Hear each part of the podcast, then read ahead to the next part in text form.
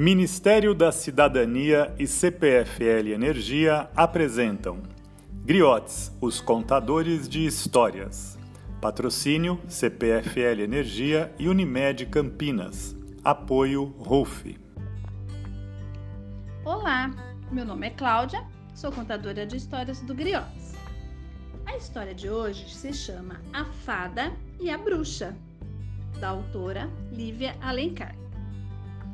Era uma vez uma fadinha e uma bruxinha que eram muito amigas. As duas faziam de tudo juntas.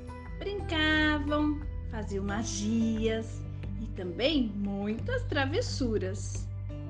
Um dia, a bruxinha convidou a fadinha para comer na sua casa.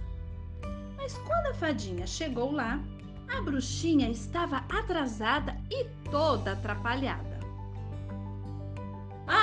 Desculpa, eu ainda não consegui preparar nada, mas é rapidinho. É só fazer uma mágica que a comida aparece. A fadinha estava morrendo de fome. Então, bruxinha, ah, o que você vai fazer para a gente comer? Ah, eu pensei em fazer uma torta. O que você acha? Eba, eu adoro torta. De pétalas de rosa? A bruxinha fez uma careta. Pétalas de rosa? É, tá bom, eu vou tentar. Então ela se preparou e disse as palavras mágicas: Abracadabra, olho de cabra,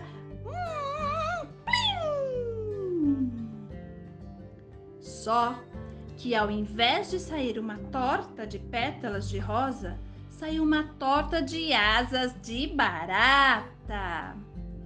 A fadinha falou: Ai, bruxinha, obrigada, mas eu não vou querer essa torta, não.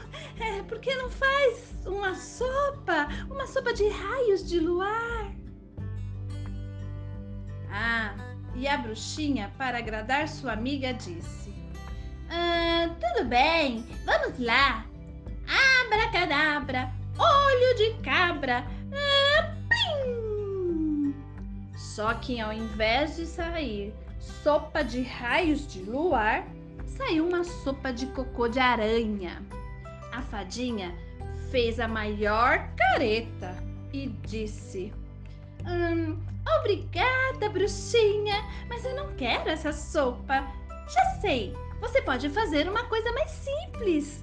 Que tal biscoitos de morango com chá?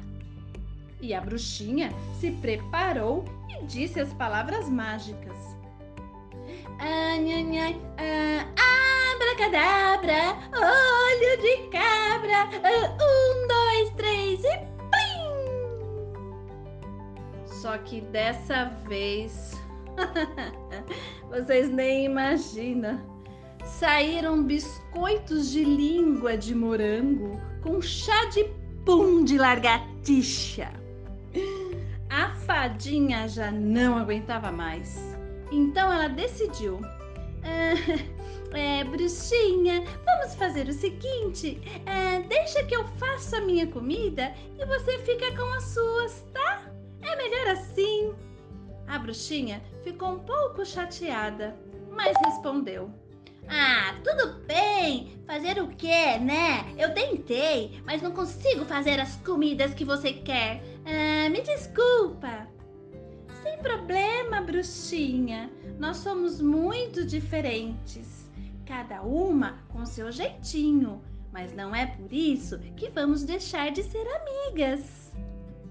E mesmo com suas diferenças, a fadinha e a bruxinha sabiam que acima de tudo estava a sua amizade.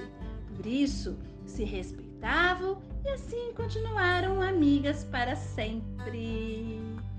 Pirim pim pim, a história chegou ao fim. Beijos!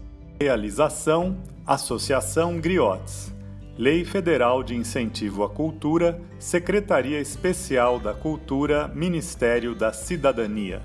Governo Federal, Pátria Amada Brasil.